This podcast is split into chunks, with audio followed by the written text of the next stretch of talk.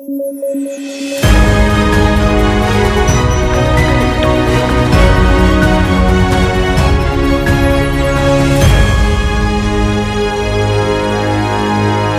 buenos días. Hoy estamos 26 de febrero y arrancamos con un podcast mañanero porque decidimos atrasar nuestra emisión del podcast que solemos hacer en la noche, que solemos presentar entre 7 y 8 de la noche, porque eh, decidimos esperar eh, el análisis a partir de la presentación del informe sobre este caso del vacunagate que se presentó ayer en el MINSA. Y eh, pues la verdad yo me siento decepcionada, muy decepcionada de lo que he escuchado, ¿no? De verdad que la idea de una presentación es totalmente distinta a lo que nosotros hemos visto en las pantallas de televisión, que un funcionario público se siente a leer un informe burocrático. Es pues no solamente una pastilla de Valium para que la gente se vaya a dormir, sino que me parece una falta de respeto a los ciudadanos para no entregar la información que realmente requerimos. Ya habiendo leído el informe, no de manera detallada, he leído la parte de las conclusiones, que tiene, bueno, igual varias páginas, la verdad es que no dice nada. Eh, es bastante protocolar, muy procedimental, pero no tiene sustancia. Entonces, realmente me, me preocupa. No sé cómo lo han visto ustedes. Alexandra, pero a ver, hay un tema con la forma que sí es aburrido y ese es una, un común en este gobierno, pero en el fondo, ¿qué cosa es lo que hubiésemos esperado? No, no, ahí, ahí sí no me queda claro que tendrían margen de acción para hacer algo más de lo que han hecho. No sé si margen de acción, ¿no? A ver, no, para responder, para responder brevemente, chiquitito, eh, no se trata de que un funcionario se sienta a leer un informe eh, procedimental eh, con, un enfoque de derecho administrativo, sino que nos dé los bullet points de, en una presentación, en una PPT. Estas son, esta es la situación, estas son las conclusiones a las que hemos llegado. Pa, uno, dos, tres.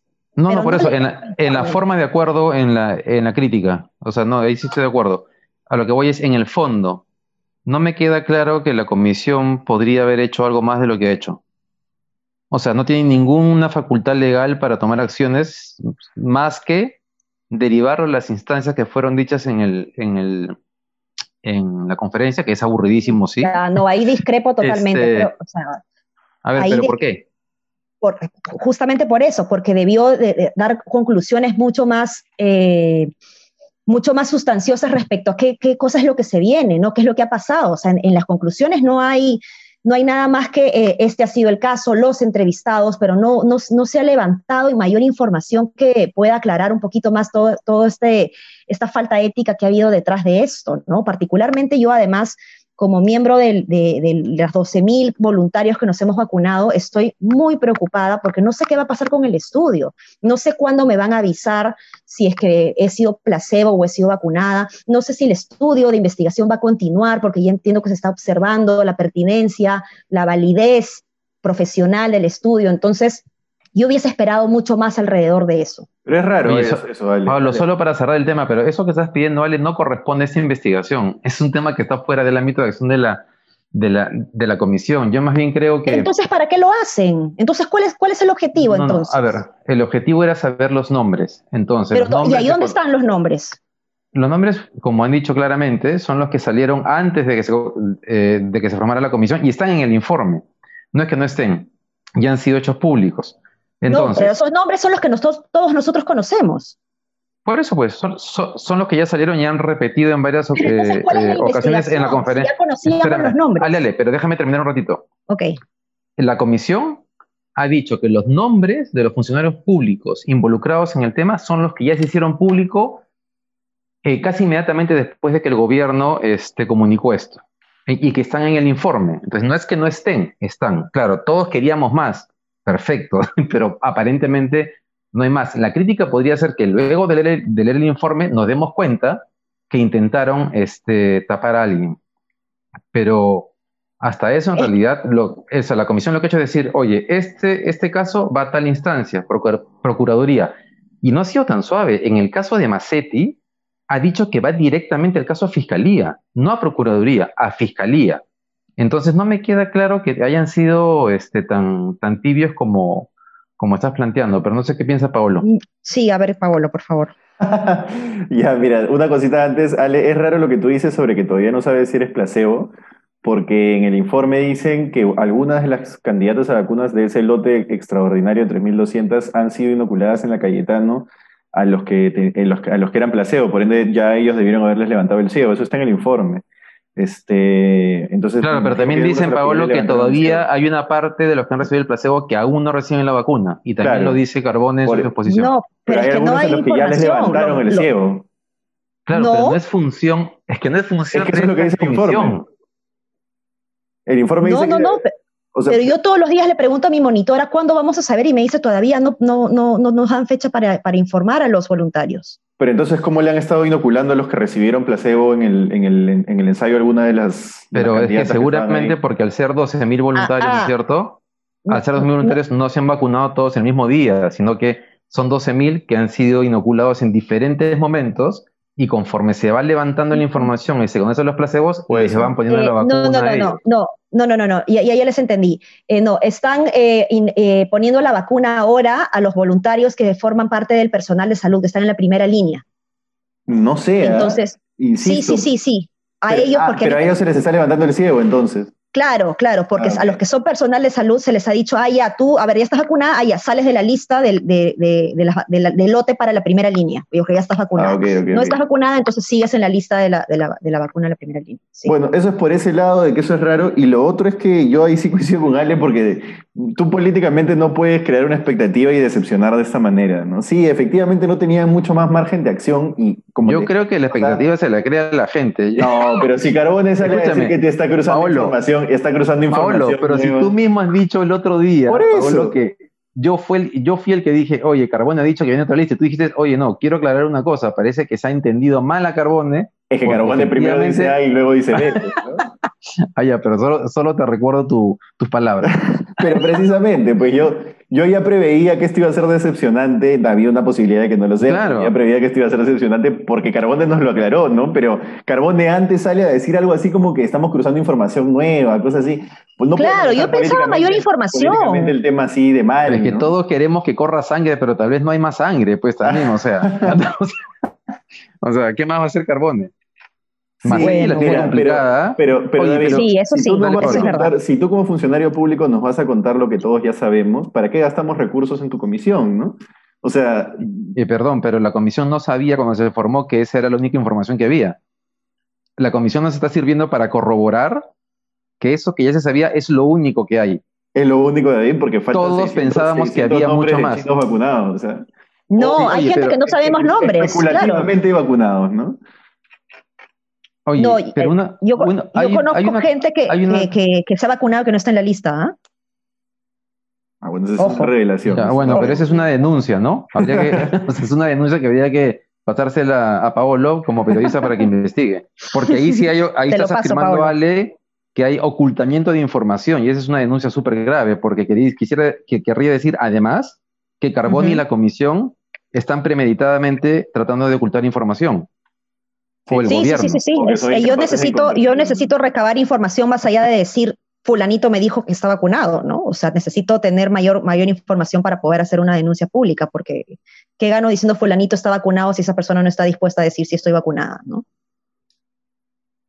Una cosa de la, una, una cosa que tiene, que, que, tal vez sería bueno consultarle a un abogado es que, eh, que me parece importante en términos de la evolución del caso, en términos legales y si, si va a haber sanciones, es que de alguna manera se está diciendo que el INS, que intentó sacar cuerpo, y también hablamos de eso en su momento, sí aprobó el, protocolo y sí sabía que esas vacunas se estaban destinando a personal, no solamente del equipo de los ensayos, sino a personal relacionado, ¿no es cierto? Entonces, eso es importante porque legalmente a los funcionarios públicos involucrados, esa, ese hecho o sea, que el INS lo haya autorizado, va a ser, digamos, el escudo de protección legal, ¿no? Y el INS tiene mucho que responder. Pero el propio informe dice que no debieron hacer una interpretación tan amplia de la, frase personal relacionado, ¿no? Y creo que cualquier persona con dos dedos de frente se da cuenta de eso. No, no, no, no, yo estoy clarísimo que en el caso de, de, Cecilia Blume, eso es una cosa que está fuera, ¿no? Pero Cecilia Blume, al no ser funcionaria pública, no entra en el caso de los, digamos, de los delitos que puede haber cometido Massetti. A lo que voy es a los casos de Massetti, por ejemplo. Claro. eh, ella entra en una zona gris que puede ser considerado como personal relacionado, ¿no? Sobre todo porque los permisos, los permisos para que se haga la investigación, para que se traigan las vacunas, estaban relacionados con su sector, ¿no? Entonces ahí había un gran conflicto de interés también, ¿no? Pero yo insisto, o sea, tú como, como actor político, digamos, en una situación que es eminentemente política, no puedes salir con un informe de esa naturaleza, ¿no? pides más tiempo, una prórroga del plazo, pides funciones extraordinarias, haces público que no te están dando la información que estás solicitando en la embajada, etcétera, etcétera, etcétera. Pero sí creo que Carbone estaba abonando el terreno porque sabía que iba a entregar un informe mediocre y creo que lo estaba haciendo porque no le interesa entregar un informe mejor que mediocre. Y quizás está constreñido por, por, sus, por las funciones de la comisión escritas en un papel, pero, pero a él no le interesa ir un poco más allá, creo. ¿no? Sí, pues, pero bueno, en fin. Eh, tú, lo has entrevistado, así que tú sabes mejor que nosotros. estaba cansado, estaba, yo creo que está. En todo caso, eh, esperemos mayores investigaciones ya dentro de las áreas pertinentes, ¿no? Que es lo que toca eh, ahora. Bien, entonces vamos ahora con la parte política. No nos olvidemos que estamos en elecciones y que todavía tenemos candidatos por ahí, a pesar de que se están observando la, la carrera de algunos. Pero Acuña, a ver, ¿Cómo lo han visto Acuña, que ha tenido presentaciones en los últimos días en medios? Eh, ¿cómo, lo ven a, nuestro amigo Acuña argumentando?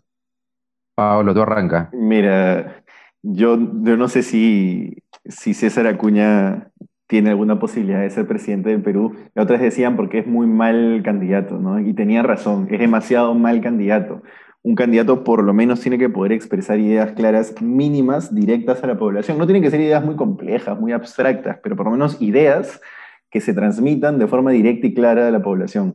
Yo creo que él ni siquiera eso puede hacer. Y lo otro que me sorprende bastante es este, cómo conoce tanto a Christopher. O sea, el propio Acuña sabe, y lo dijo con Mávila, que Christopher lo tiene marcado desde que era gobernador en el norte, en la libertad.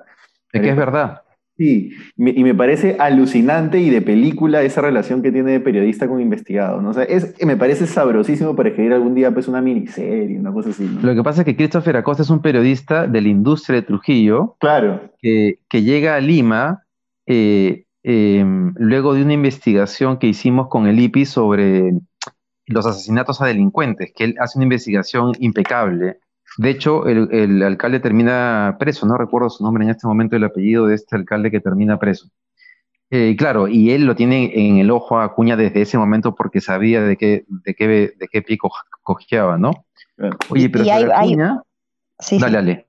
No, eh, justo te quería dar el pase para esto, ¿no? Para que nos complementes porque hay denuncias alrededor de Acuña nada simpáticas, ¿no? Sí, eso, un, cachito antes, David, hoy el Consejo Privado Anticorrupción presentó una herramienta donde sistematiza todas las denuncias que tienen los candidatos y las ha separado entre graves, moderadas y leves. Y por lejos, creo que cuadruplica al segundo, el que tiene más denuncias graves es César Acuña. Ahora uno dice, claro, cuando tienes ejercicio de un cargo público y eres César Acuña, la gente hace esta denuncia por las puras. Pero hay denuncias por hurto agravado, por daño psicológico, pues, hay un montón de denuncias que uno dice, nadie se despierta con ganas de denunciar a otra persona por esto, ¿no? Tiene que ser algo, algo, alguna, algo detrás tiene que haber, ¿no? No sé. Sí, a mí esa plataforma me parece una buena idea, pero Keiko creo que aparece con dos, tres denuncias, o sea, aparece casi mejor que la mayoría, entonces, claro, la gravedad es, o sea, sí, bueno, pero en, eh, sobre Acuña quería decir algo antes de entrar a la, a la última denuncia que ha salido. Eh, ayer hablábamos de que gana 56 millones de soles mensuales, eh, que lo genera a partir principalmente de sus, de sus universidades. Yo creo que en otro país, que alguien lucre de esa manera con un servicio público, en sí mismo sería un escándalo. Pero bueno, en el Perú, donde todo es posible y permitido a partir de la noción de libre mercado, digamos que ya, este, se permite. Pero que una persona que no sabe multiplicar, que no sabe hablar, eh, haya hecho su fortuna a partir de la educación, es una cosa bien penosa como país.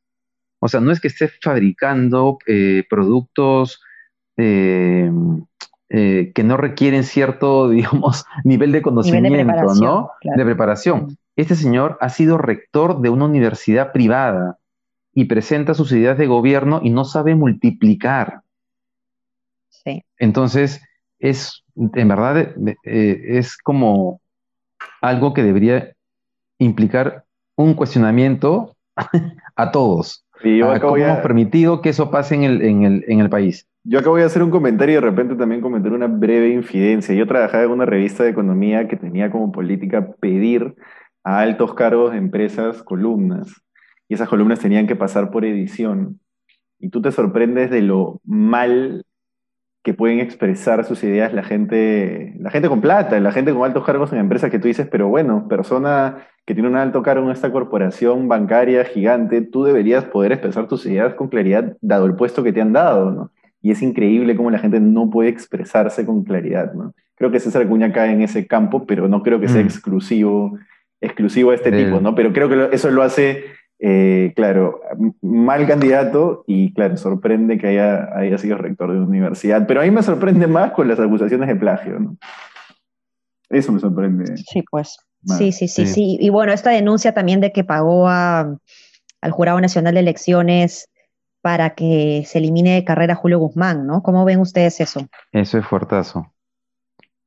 Sí, eso, Sí, eso es bien fuerte. Eso es bien Ahí fuerte. fuerte. sí, eh, eso Porque sí sería un, un robo de la presidencia, porque Julio Guzmán en ese, en aquel entonces estaba, si no me equivoco, primero en las encuestas o al menos segundo después de Keiko, ¿no? Los moraditos Iba segundo después de Keiko. lloran, lloran esa derrota. En vez de nos robaron las elecciones y hasta ahora todavía siguen metidos en eso. Yo creo que sí ganaban. Yo creo que Sí. ganaban. Sí, Yo pues. creo que ganaban, sí, de todas maneras. Y les robaron la elección. Ahora, siempre pensamos que había sido el APRA, ¿no? Sí. Parece Sí. que fue Acu, porque la denuncia lo que dice es que fue Acuña. O sea, el testigo ha declarado en Chiclayo eh, que Acuña fue el que le pagó eh, a los miembros del jurado para sacar a, a Guzmán de carrera. Bueno, pero lo sacan a él también, ¿no? Entonces es medio raro eso. Que haya podido pagar para que saquen a otro y que no para que, no- para que lo dejen a él, ¿no? Complejo, complejo. Ahora, ¿por qué, es- ¿por qué lo sacan a Julio Guzmán y no a Keiko, no? Sí, sí. Sí, bueno, Julio Guzmán creo que le ganaba tranquilamente a Keiko, ¿eh? Sobrado. Sí, claro, por supuesto, por supuesto. Sí, mucho Pero, más, mucho más ventaja. pero bueno, bueno. ¿Algo más para comentar del señor Acuña? No. Eh, ¿no? Bueno, entonces podemos pasar a un tema muy bonito que ha pasado el 25 de febrero, día clave histórico. 25 de febrero, recuérdenlo, del 2020. Se ha generado un precedente bien importante eh, respecto a la posibilidad de eh, dar la muerte digna, ¿no? O la eutanasia a partir de esto, este pedido que ha hecho Ana Estrada, como ustedes saben, tiene varios años siendo activista en el tema y solicitando una muerte eh, digna al respecto. Y se ha ordenado al MINSA y a Salud que se pueda permitir este pedido que hace esta ciudadana. Entonces, esto es un precedente sumamente importante. Como sabemos, la eutanasia no está permitido, eh, o la muerte piadosa, como está tipificado inclusive en el, en el, en el Código Penal, está tipificado como delito. Eh, y bueno, lamentablemente yo no entiendo eh, realmente cómo hay gente que no comprende la necesidad de poder aprobar esto. Son pocos países, ojo, los que han aprobado esto y esto es relativamente reciente, a partir del 2012 es que se empieza recién, dos, no 12, se empieza a, reconocer como, como un derecho. Eh, pero me llama la atención comentarios, no sé cómo lo han visto ustedes en sus redes, pero comentarios de gente que yo identifico como liberal, eh, eh, poniéndose, oponiéndose a la medida de, de, de, Ana Estrada. Entonces yo no entiendo, o sea, ¿qué clase de liberal eres si te opones a, a, a algo no, tan liberal como esto, no? Bueno, hay mucha gente que se llama liberal, pero claramente no lo es, ¿no? Mucha gente, claro. este, además en política activa. Eh, mira, yo estoy bastante contento por lo que, han, por lo que se ha decidido. Eh, pero y, ni siquiera es por un tema ideológico, ya es por un tema de empatía humana. O sea, claro, claro. es simplemente sentir empatía por una persona y poder entender por lo que esa persona está pasando y poder entender que aún así no creyera que las personas pueden decidir cuándo, cuándo terminar con sus vidas, viendo las, el sufrimiento de esta, poder decir, bueno, ella sí que sirva como precedente para poner el tema en discusión. Creo que yo, yo al menos lo veo por ahí. Sí, yo sí soy de la posición de que la gente debería poder decidir en este tipo de casos terminar con su vida, pero más allá de eso, es simplemente un tema de empatía. Estoy de acuerdo con ustedes, así que no, no, o sea, básicamente por los mismos argumentos que han dado, solamente voy a aprovechar para retomar la idea que has planteado respecto a que hay liberales que, que se oponen a esta medida. Y creo que el problema en el Perú es que a todo, eh, a todo aquel que cree en la libertad de empresa, en la inversión privada, de pronto se convierte en, liberal. Y la verdad de las cosas es que en el Perú hay harto conservador que cree simplemente en que deben dejar que los, empresarios o los inversionistas hagan lo que quieren. Y claro, esos son, y ahí pues hay hartas contradicciones, ¿no? Yo tengo muchos amigos también así, formados en la Pacífico, empresarios que se juran liberales y, y no lo son en realidad, pues, ¿no? Pero bueno, como decía, lo importante es que esto es una, esta es una noticia súper importante y es un precedente súper relevante y, ojalá que efectivamente este, permita avanzar en este tema y en otros, y en otros también. Sí, pues y esta gente que se dice liberal en realidad es conservadora, es conservadora. A ver, eh, ahí lo que ocurre es que ellos quieren conservar el modelo económico liberal porque es, la, es el, el, que le mantiene ciertos privilegios, ¿no? Pero son conservadores en tanto quieren conservar lo que a ellos les viene bien, ¿no? Este, pero es, es, más o menos así, pero no es que sean liberales en el sentido de propugnar la libertad como valor supremo, creo yo, ¿no? Que, que por ahí al menos va el ideal liberal que yo tengo, ¿no? Sí, sí, sí. Y, como reflexión final también decir que eh, por eso justamente es que también necesitamos tener un Estado laico, ¿no? La, religión de alguna manera que puede ser respetada por, muchas cosas, tiene varias cosas que, son muy duras y que no pueden involucrarse en, las decisiones de las políticas públicas o del establecimiento de derechos, ¿no? Mi mamá me contaba ayer cuando le comentaba sobre Ana Estrada, que a ella le decían, por ejemplo, en el colegio de monjas, que cuando alguien se suicida, eh, esa alma no puede entrar al cielo y que vive en absoluto tormento, ¿no? entonces, este, los traumaban, ¿no? Entonces, eh, y que no iba a tener jamás el perdón de Dios si alguien se suicidaba, ¿no? Entonces, eh, me parece eh, terrible, ¿no? La forma como de alguna manera la religión puede involucrarse en, las decisiones públicas que, eh, donde más se necesita justamente pensar en el bienestar social, Claro, caminar hacia un Estado laico, efectivamente. Sí, sí, sí. Yo coincido con ustedes en que ese es el ideal, pero no hay que olvidarnos que el Perú todavía sigue siendo mayoritariamente religioso, independientemente de la religión que se profese, evangélica, este, católica, etcétera, pero creo que eh, propugnar un Estado laico no debe dejar de ser el norte, pero no hay que olvidar que hay un montón de gente que tiene voto que está esperando propuestas que tengan algún componente religioso. Yo creo que eso es lo que no entiende, por ejemplo, el Partido Morado. No llega a entender que hay personas que pueden votar por ellos, por X, Y o Z motivos, pero que están esperando cierto tipo de propuesta con contenido religioso. Creo que, mm. que no hay que olvidarnos de eso. Así que nada. Sí, sí, sí. Todavía somos una sociedad que, que no está lista para esta conversación. Eh, bueno, ¿algo más que comentar? Nada. Bueno, nos hemos pasado también del tiempo otra vez, es que está sumamente interesante todo lo que estamos viviendo. Eh, muchas gracias, que tengan un excelente día y nos vemos más tarde en la noche donde publicamos nuestro podcast del viernes. Un abrazo. Un abrazo, chao, chao.